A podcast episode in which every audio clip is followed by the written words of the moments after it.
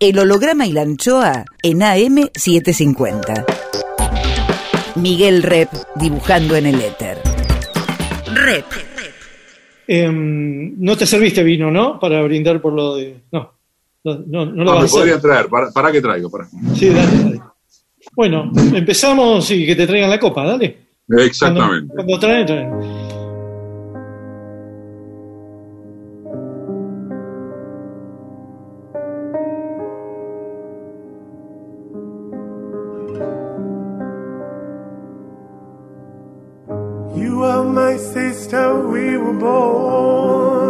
Tú eres mi hermana. Vos sos mi hermano. There were times we were friends, but times I was so cruel. Vos estás próximo, aunque lejos estás. ¿A cuántos kilómetros estás? I was so afraid of the night. El holograma y la anchoa. Nombre es Miguel Rep. that I feared. You lived inside my world so softly, protected only by the kindness of your nature. El holograma y la anchoa. You are my sister, and I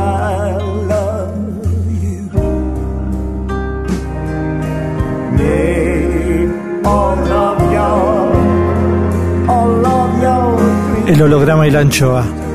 Ustedes son mis hermanos.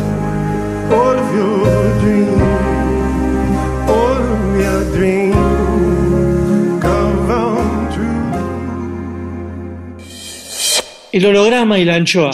Hoy guardamos el aire, el pensamiento de Eduardo Aliberti. Hoy viene un semidios de la radio argentina. Semidios, pero ateo de sí mismo, Eduardo Aliberti es el gran mentor de la AM750, que cumplió 10 años. Y por ende, es a quien se le ocurrió que aterrizara en esta radio, también hace 10 años, el holograma y la anchoa. 10 años de la 750, 10 años del holograma y la anchoa, vida eterna para Eduardo Aliberti. Brindamos con él en cuarentena, pero con vino de verdad. Recuerden, el de las voz finitas de Aliberti. ¿Te acordás la fecha en que salió por primera vez la AM750 al aire? La fecha exacta. En- no, la fecha exacta no, porque se entremezcló con una cantidad de pruebas que se hicieron. Ah. El que se acuerda seguramente es Fabregat, que para eso tiene una memoria prodigiosa. Yo también tengo una memoria prodigiosa, pero, pero por alguna razón no la tengo, no, no tengo fijado el día exacto de junio del 2010 cuando, cuando empezó a salir. Mm.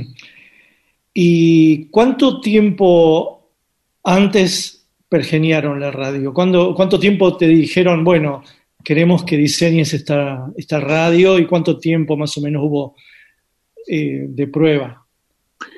Es que eso también fue un proceso que empezó en el 2008, eh, post-conflicto con el campo, siempre entrecomilladamente dicho. Porque ese fue el momento en que eh, Néstor Kirchner dijo, me cansé, los medios que supuestamente me apoyaban en términos de... eh, lo público de la palabra, Radio Nacional, Canal 7, no me sirvieron para nada, los privados que me apoyaron no alcanzaron. Hay que tener una radio, hay que tener un canal, hay que tener programas que nos defiendan, por lo menos en las cosas centrales. Era una empresa difícil, pero esta es la verdad de la milanesa, quiero resaltarlo. Entonces tuve, me acuerdo, dos primeros largos almuerzos con la gente del diario, con la gente de página, con Ernesto Tiffenberg, con Hugo Soriani, con eh, Jorge Prim.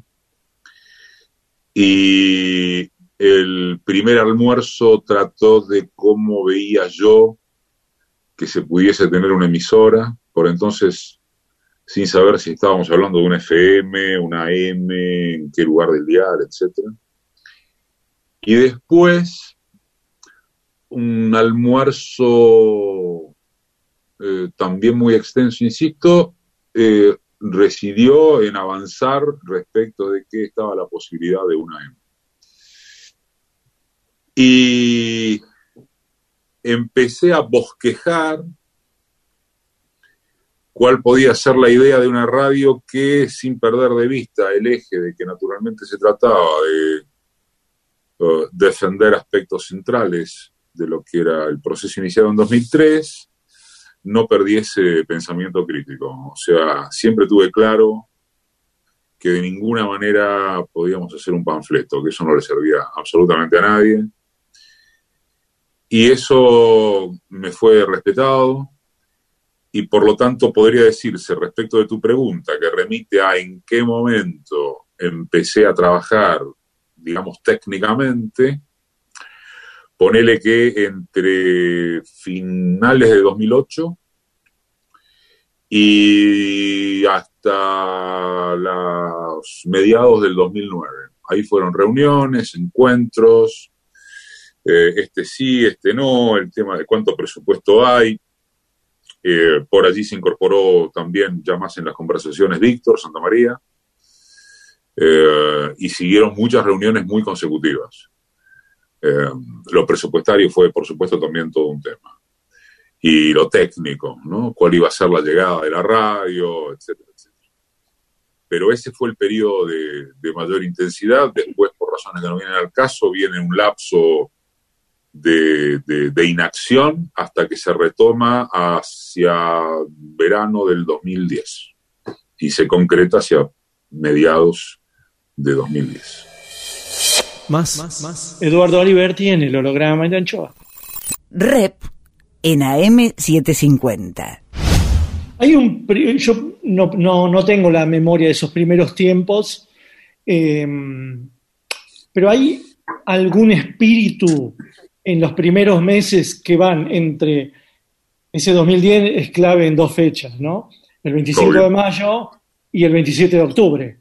¿Hay tú, en ese primer tiempo que muta el 27 de octubre? Pues yo recuerdo eh, que, me, que me di cuenta de lo que era la radio ese miércoles 27 de octubre, cuando tuve que suspender el programa. Eh, si bien fui al aire, yo me quedé, pero ahí me di cuenta de, lo que estaba pasando, ¿no? Y de lo que habíamos de alguna manera vivido. ¿Hubo algún primer espíritu y un segundo espíritu a partir de eso? El primer espíritu fue poner al aire lo que más se acercara a tener una radio de autor. Y yo creo que en ese sentido extraño algunos aspectos de aquella primera radio que no estaba tan pendiente del eh, rating, del ingreso comercial, etcétera y yo creo que eso en alguna medida se pudo mantener con algunos programas, en, en otra medida no. Y también admito que tenga que ser así. Y dos, el 27 de octubre fue un par de aguas. En lo personal y respecto de la, de la propia radio. Eh, a mí me llega la, noticia de la muerte de Kirchner alrededor de las 8 de la mañana, una cosa de esas. Eh, había una programación especial mm, de, feriado, porque era el día del censo. Y agarré el auto y me fui rajando la radio. Me instalé al micrófono y empecé sin parar a, a conducir a las, habrá sido las diez y cuarto, diez y media. Y al poco rato llegó Pancho Meritelo, y que, estaba ya como, como, como, regenteador, digamos, como, como, articulador entre la programación, las reuniones con la gente, por la plata también, porque yo nunca supe manejar, nunca, eh, ni siquiera para mí, nunca supe manejar bien eh, reuniones de, negocios que me involucraran o que involucraran a terceros en, términos de, honorarios. Eh, bueno, eso lo, hace bien Meritelo, lo hace bien otra gente, pero yo no. Eh, y ahí me instalé y yo no me olvido más que con, el celular, mientras transmitía, reflexionaba, iba buscando en la agenda que tenía cargada en el celu nombres. Entonces le iba diciendo, ah, Meritelo, como si fuese un coordinador. No, mirá, teléfono de tal, teléfono de cual, y así se fue armando y empezaron a venir todos los conductores a la radio. Eh, y en medio de, además de, un, de, una sorpresa y de un dolor muy grande. Es, eso para mí fue inolvidable en todos los sentidos de la palabra, porque eh, yo tengo mucha capacidad de abstracción, ¿no? Digo, creo que pocas veces se me ha notado al aire que estaba mal, mal anímicamente.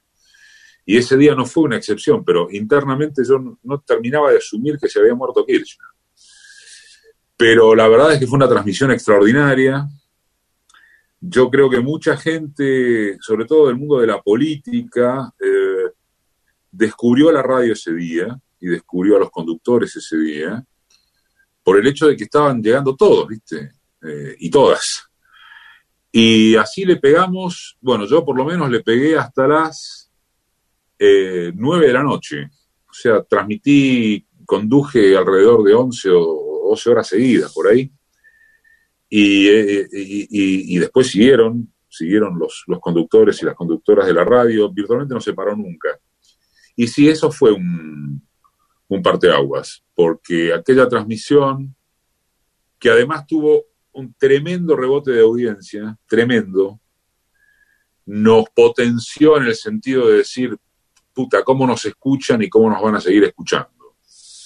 Eso, eso sí fue un, un parteaguas, en un punto, por cierto, que, que muy doloroso, ¿no? Eh, me acuerdo además que, que salió mucha gente de la oposición al aire. Me acuerdo de diálogos con Federico Pinedo, por ejemplo, con gente de, de lo que entonces claramente no, no, no, no era Cambiemos, ¿no? pero que con, formas muy respetuosas se prestaron al, diálogo. Y entonces sí, fue, fue un par de aguas, el 27 de octubre del 2010.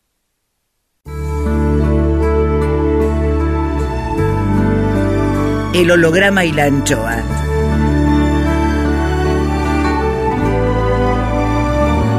Clima musical, Eduardo Aliberti. Me has echado al olvido es un terrible bolerazo que en la versión de José Feliciano es más terrible todavía. Escuchen, por favor. Que de mi amor te has olvidado, que ya no estás más a mi lado y que por fin te sientes libre.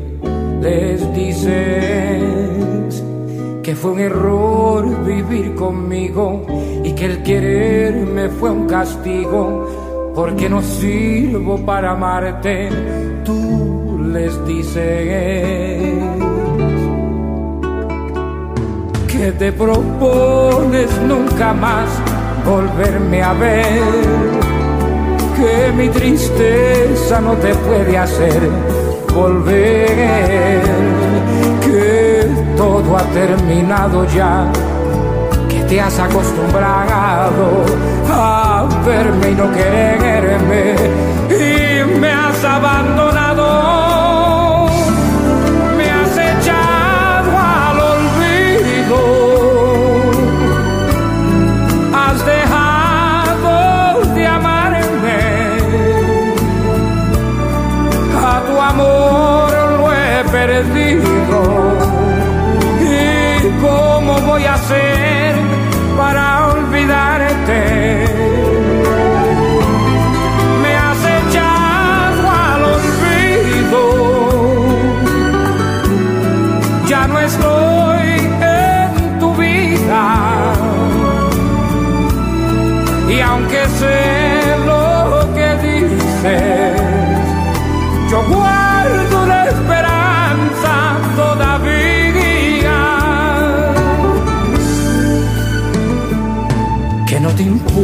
Importa mi dolor, que fui de todos el peor, que soy borrón y cuenta nueva. Les dices que yo jamás te he comprendido, que no me quieres ni de amigo, que ni siquiera me recuerdas, tú les dices que te propones nunca más volverme a ver, que mi tristeza no te puede hacer volver, que todo ha terminado ya, que te has acostumbrado a verme y no quererme y me has abandonado.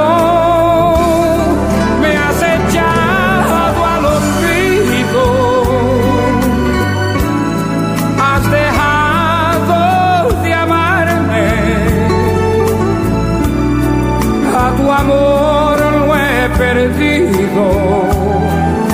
¿Y cómo voy a hacer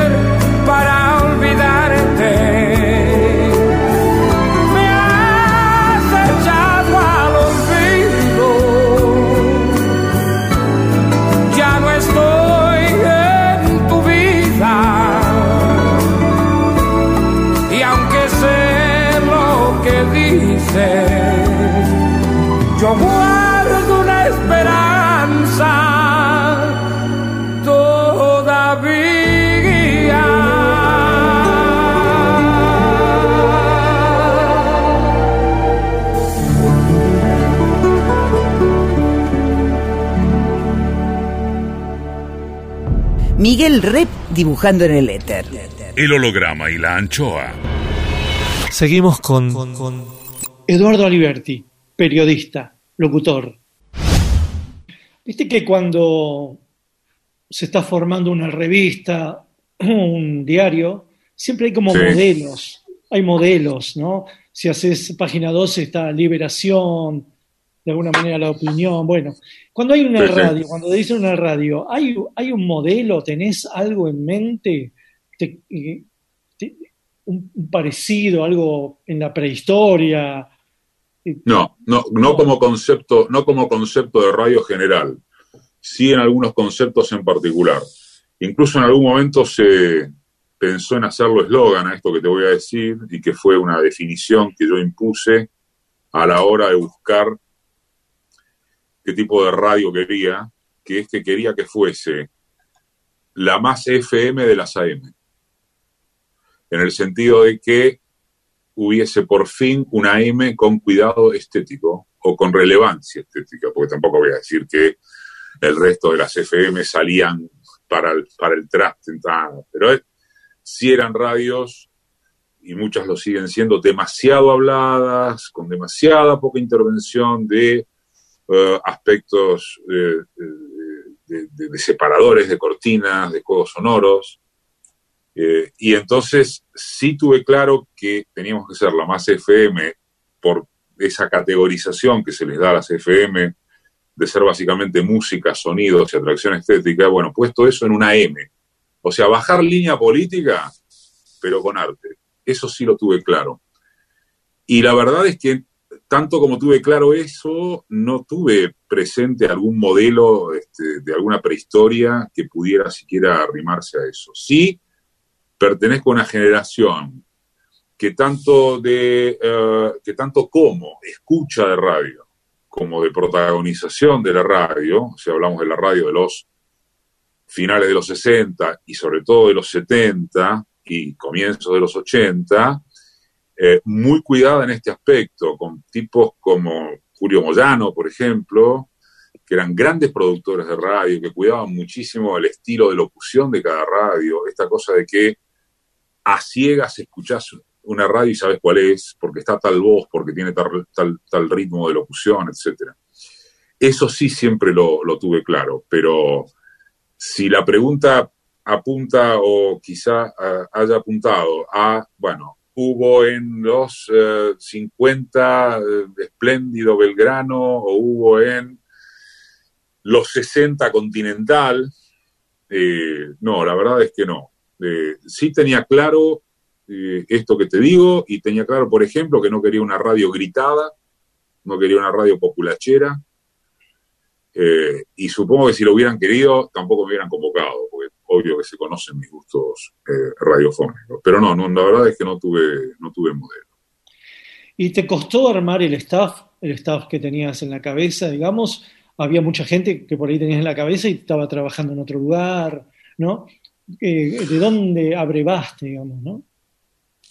Hubo nombres que tuve claro de entrada, ¿no? Yo, por ejemplo, la escuchaba a Vicky Torres en las madrugadas de la 10 y dije, esta mina la quiero.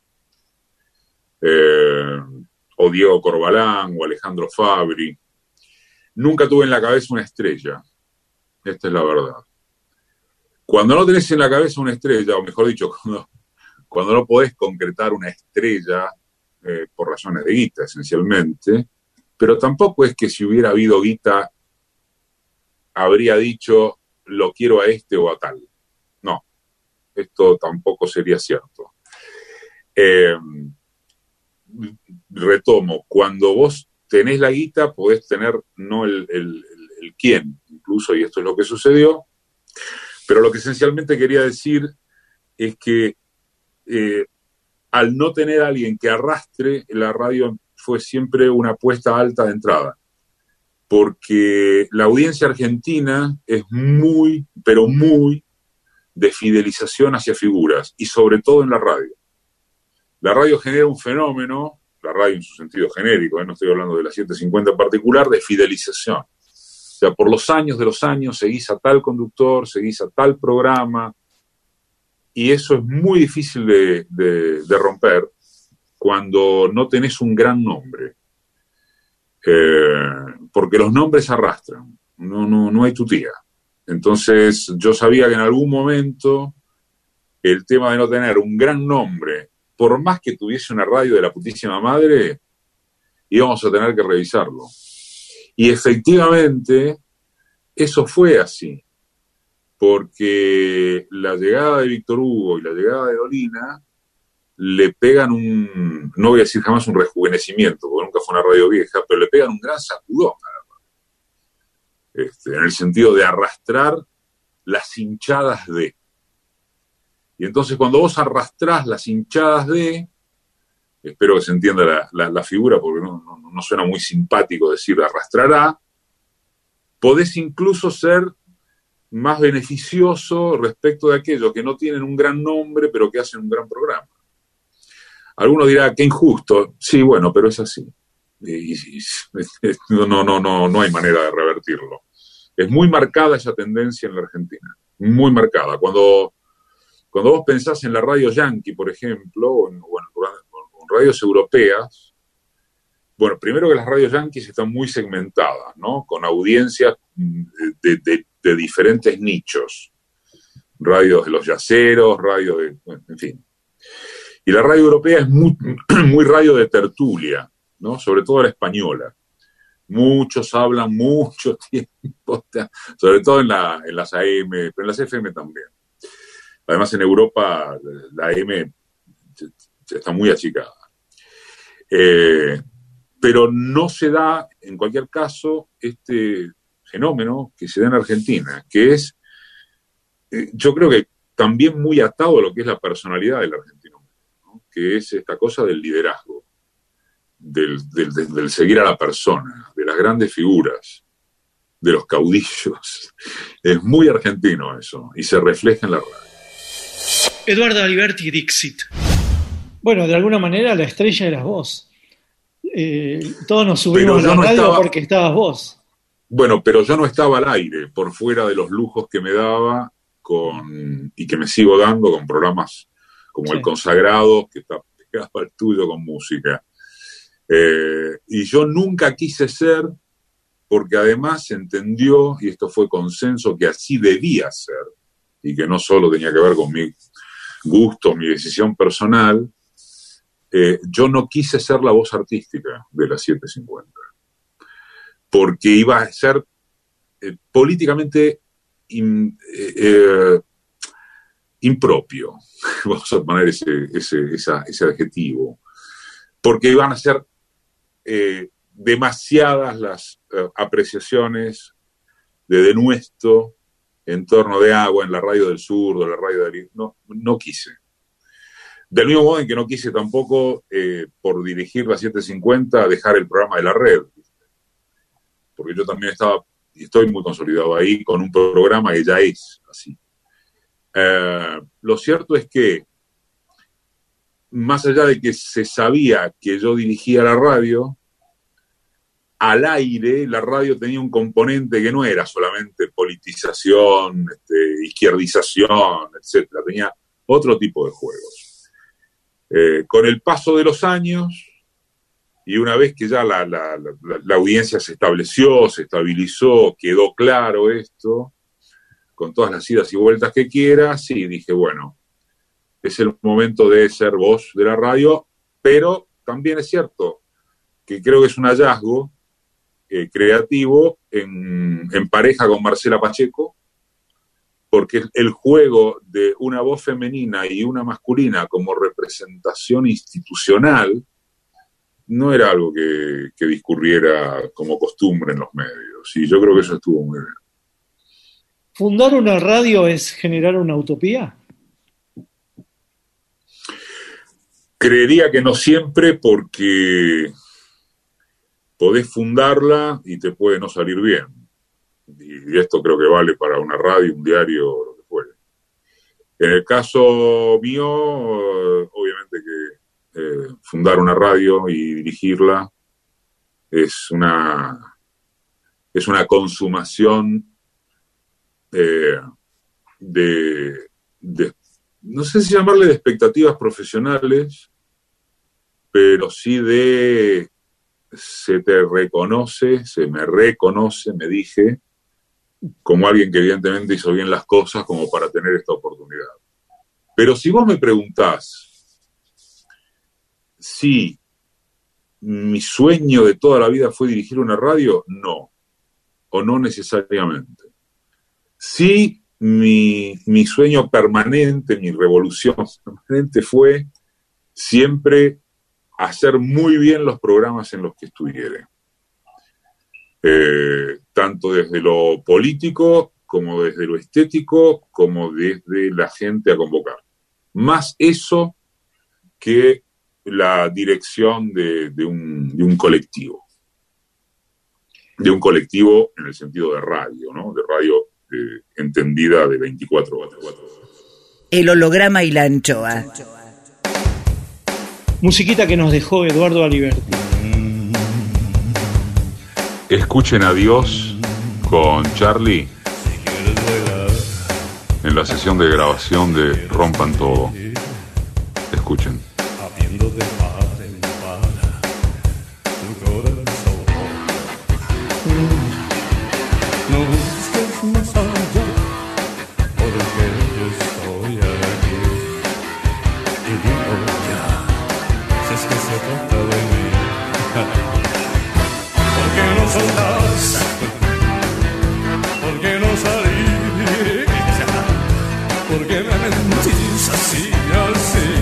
Así sin razón.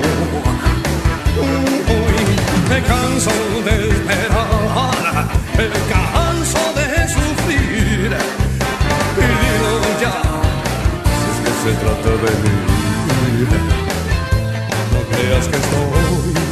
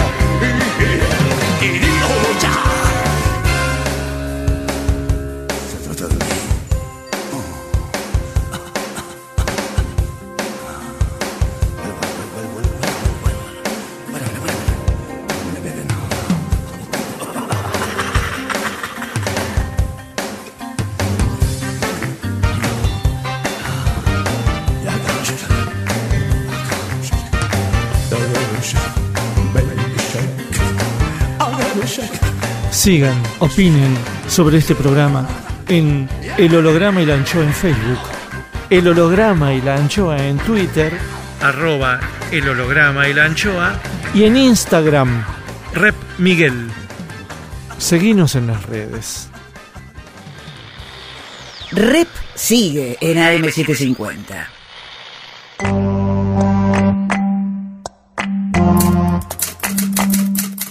Ondas y mensajes. Por Jorge Tanure.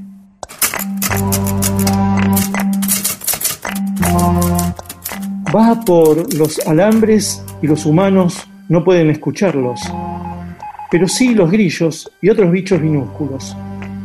Punto, raya, tres puntos, dos rayas, y así durante todas las horas de todo el día.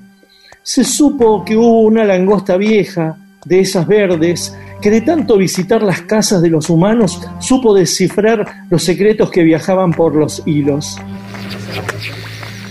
Josecito hizo un experimento y lo hizo porque se tenía confianza. A las puertas del galpón ubicó un plato de acero con forma de wok gigante, se subió al tractor, viajó un kilómetro y colocó uno similar cerca de un eucaliptus solitario. Comprobó al día siguiente, y habiendo conseguido un voluntario, que si le hablaba a esa suerte del radar, habría alguien del otro lado escuchando nítidamente sus palabras. Y ya no se sintió solo.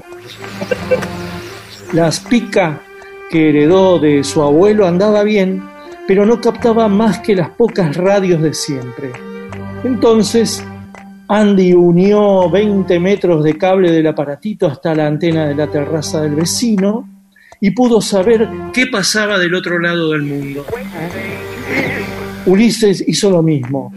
Unió un viejo cable de telégrafo desde la vieja radio a válvulas a la altura del molino de viento y supo que en su país había una ciudad capital con muchas radios, voces y canciones. Ondas y mensajes por Jorge Tanure. Siga los textos de Tanure en www.jorgetanure con doble n, punto blogspot.com. El holograma y la anchoa. Volvemos con Más Eduardo Aliberti. Es increíble, pero recién se cumplen 100 años de la radio y, y 10 de, de la 750. Sí. Es un 10%. Es mucho. Sí. Es, un- es muchísimo. ¿No? Es Sí, es increíble. muchísimo. Sí, es muchísimo. Y también es mucho lo que, lo que lleva la radio, quizás eh, sin producir un quiebre al estilo de lo que, esto me parece que alguna vez lo hemos hablado, significaron poner la rock and pop en el 84 y Belgrano en la transición democrática. Porque ha habido grandes programas, pero no sé si grandes radios que, en el sentido de haber marcado un antes y un después. Yo me lo planteo mucho esto porque digo, a ver, si yo tomo del 84, 85 para acá, son 35 años, ¿sí? Si tomás 35 años en que nada volvió a marcar un antes y un después, estás hablando del 35% de la historia de la radio. Tremendo. Y es mucho. Es mucho. Pero a la vez también es cierto que, eh, contrariamente a lo que muchos supusieron, no hay mella en la estabilidad de la radio. Está bien, los pendejos no escuchan radio, de 25 para abajo, no escuchan AM. Eh, pero si es por eso, los pibes tampoco ven tele. Y si es por eso, me pregunto cuándo alguna vez fue diferente. Digo, los, lo- los pendejos escuchaban a Nini a, o a- o a Pepe Iglesias, o escuchaban, yo qué sé, la Continental de los 60, Betty Elizalde.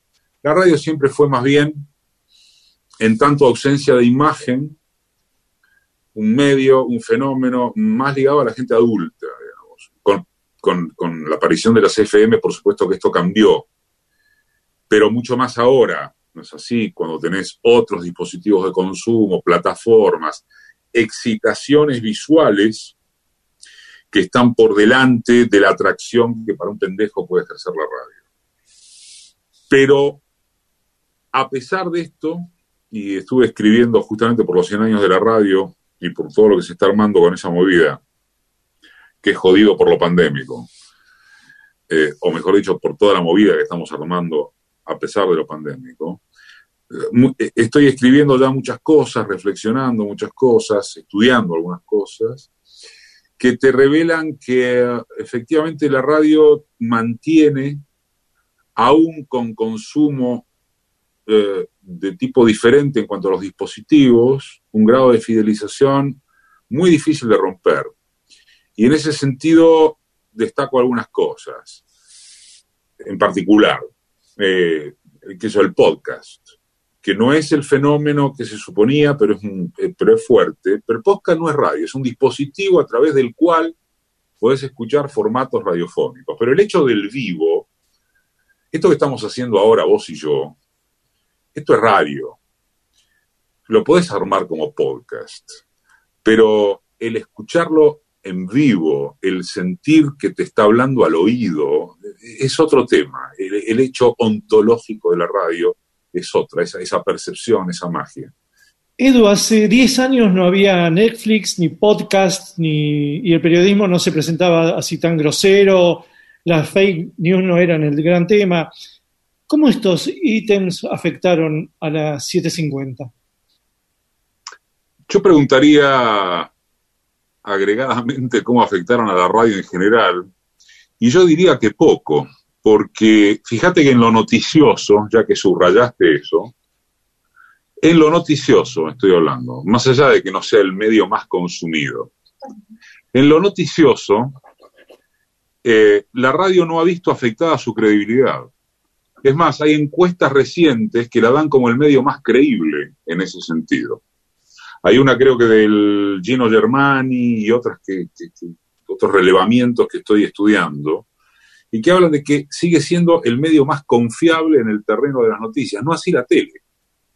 A la tele noticiosamente se la ve, pero no se le cree.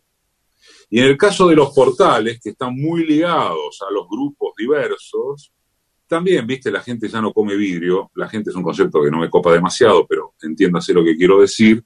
A propósito de que tal juega para acá, tal juega para allá, vos me decís, bueno, en la radio también, sí, pero como concepto de noticia, los noticieros, el hecho de que siempre estuvo claro en la radio, bueno, vos jugás para acá, yo juego para allá. Y hay otro tema ligado a eso, que es que vos tenés muchas radios, y muchos programas en esas radios. De esto también creo que alguna vez hemos hablado. No los puedes controlar a todos. Y además, Miguel, recordémoslo también subrayadamente, eh, la radio siempre ha sido de los tradicionales, y sigue siendo, el negocio más chico. Y como es el negocio más chico, es el menos controlado. Es decir, no es solamente el menos controlable por el hecho de que tenés muchos programas en muchas radios sino porque no es un gran negocio. No se le pone la lupa desde el poder, más allá de que repercute y mucho, porque la radio fija agenda, y ahora en todo caso podemos hablar de esto. La radio le pone, eh, la radio tiene una lupa, que en todo caso es la lupa de la fidelización de los oyentes, de cómo el oyente le presta atención a, en qué chingás, en qué no chingás, a cuándo te puede llamar a la radio, etcétera pero sigue siendo, en ese sentido, me voy a permitir decir, el medio más libre y democrático. Y en eso, eh, las fake, las infodemias, este, eh, no la han afectado como yo creo que han afectado a los otros medios. Más allá de que se consuma mucha tele, que no es sinónimo de credibilidad. Eh, y además hay aspectos de la tecnología y de la magia de la radio, de lo que es eh, en su naturaleza la radio, que en buena medida la han puesto a salvo de cambios abruptos. Más allá del podcast, de, toda la fenómeno, de, la narrativa transmedia, de cómo la radio de pronto te queda incorporada a una pantalla en la cual es una ventana más. Pero digo, si vos pensás en la gráfica, cuando hablo de la gráfica, estoy hablando del portal, del artículo, del papel, no importa, la gráfica, que se ve, lo que se ve escrito. Por cierto que ha habido una revolución, en muchos casos para mí, gusto, para mal. Ponele, lo más, si hablamos noticiosamente, lo más importante ya no va al título. el título tiene que ser una incógnita, ¿viste? Esto de lo que dijo X acerca de, y tenés que entrar a qué? Al cuerpo central de la noticia, donde quizás la noticia está en el último párrafo. ¿Por qué? Porque eso es tiempo de permanencia en pantalla, es clic, eso es publicidad, cuanto más tiempo permanezcas para la plataforma. Entonces, la revolución tecnológica te ha cambiado eso. Este, el, por ejemplo, el tiempo, medio, el tiempo medio de atención universalmente delante de un texto dado se considera como mucho de minuto y medio a dos. Nadie se banca un texto muy largo. Entonces uno puede decir objetivamente, objetivamente, insisto, que la tecnología ha influido en el tipo de consumo a través de la lectura. Y por cierto, puede decir claramente que ha influido en la visualización. Eh, guiones interactivos, tiempo cero, veo la tele cuando se me canta, etcétera, etcétera. La radio ahora también, digo. Sí, on no necesariamente, claro, qué sé yo, poner, no sé, Radio Cut y escuchas el programa cuando se te canta o el podcast cuando se te canta. Ahora, en el caso de la radio, insisto, más allá de estos aspectos que acabamos de analizar o, denunciar, ¿no? de analizar, hay ciertos aspectos que son el impacto de un título bien leído, eh, la forma en que un cronista en exteriores tiene el arte de ser tus ojos en el lugar del hecho. Eh, ¿De qué modo un relato de fútbol conserva la magia? Más allá de que desde los 90 ha caído mucho el consumo de partidos a través de la radio. Eh, la forma en que pisás un tema musical. Digo, estos aspectos de exquisitez y de lo que es el teatro de la mente no han sido eh, saheridos de una manera violenta por la tecnología. Eso es lo que me parece que le da la vigencia a la radio, eh, más allá de que también hablemos de que esto sigue sucediendo sobre todo en las franjas de 30 o 35 años para arriba. Porque si no, no te explicas la, vigencia. Eh, podés hacer elucubraciones acerca de para dónde vamos. Yo creo que, por ejemplo, vamos hacia eh, que las grandes, las grandes audiencias, las audiencias masivas, están cooptadas por las grandes corporaciones ya. Y esto también involucra a los radiofónicos. Pero también precisamente por eso y por esas características de la radio que estamos hablando, de que es el medio más libre, más democrático, el, negocio más chico, también creo que estamos yendo a fenómenos de audiencias segmentadas, cada vez más incrementadas, con perdón de la cacofonía. Radios de aire, radios online, radios que serán de sindicatos, de melómanos, de género, de lo que se te ocurra, muchas radios, que no serán negocio, pero que siempre van a tener algo que atraiga porque a su vez quienes las producirán tampoco tienen el negocio en la cabeza. Y yo creo que eso es lo que les garantiza de algún modo la subsistencia. El holograma y la anchoa.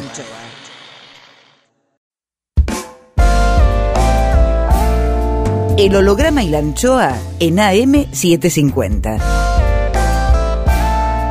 Miguel Rep dibujando en el éter. Rep.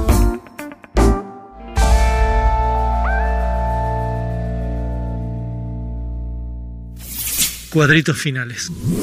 Más. Más, Eduardo Aliberti.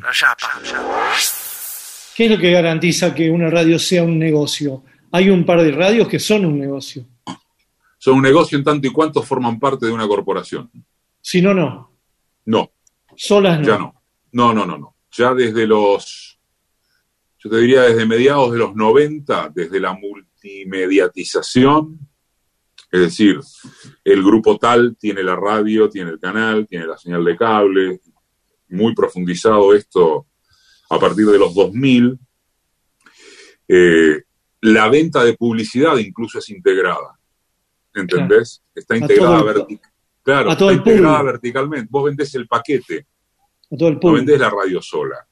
Entonces, una radio hoy indivisamente considerada no es negocio, no la podés sostener.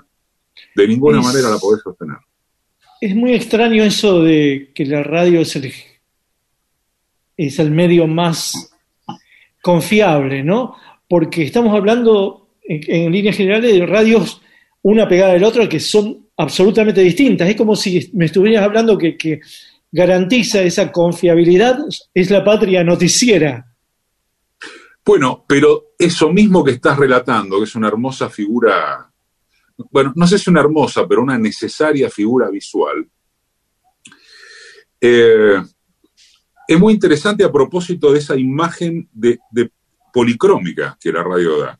Yo te, invito, los invito, pensemos un momento en el dial de AM, ¿no? Entonces, vos tenés, eh, voy a incluir trucha, porque ni siquiera sé si tienen permiso, pero ponele que vos tenés en el 710, ponele no, tenés, Sí, tenés la 710, sí. ¿no? una radio con simpatías gubernamentales. bueno, En el 730 tenés una radio de, este, de cristianos fanáticos, hecha en Miami. En el 740 tenés Radio Rebelde, una radio de panfleto, de agitación, con algunas cosas incluso muy bien hechas. Tenés la 750, ¿sí? ¿Seguimos? Sí, sí. con su perfil. La 770, que es cooperativa, también con un mensaje parecido. Pero al toque tenés Mitre. Y al toque tenés Nacional. Y al toque tenés la red. Entonces, esa imagen de policromía, sí. ni hablar de que ahora se agregó en el 630, si lo cotejás con la 710, se te agregó Rivadavia con un mensaje bueno, muy coherente, pero muy claramente a la derecha. Claro. Entonces, ese mapa del dial te muestra la paleta de colores que es la radio y en eso en buena medida está cifrada su credibilidad. Eso no te pasa, no te pasa con las señales de cable, por ejemplo. No te pasa con los canales abiertos. Mm. Eh, sobre todo en un momento en que la televisión pública, yo creo que por razones pandémicas, entre otras, tiene todavía muy bajo encendido. Entonces, eh, yo creo que en eso la radio se parece mucho más a las probabilidades que tenés con los portales, ¿viste? Donde podés ir saltando de Infobae, no sé, la agencia Paco Urondo, a lo que quieras. Pero en el caso de la radio, vos en la tele o en la gráfica, la gráfica electrónica, tenés que ir seleccionando. En la radio lo tenés ahí al mapa, lo tenés delante de la vista. Cambiás así y hay un tipo que opina todo lo contrario que el que acabas de escuchar.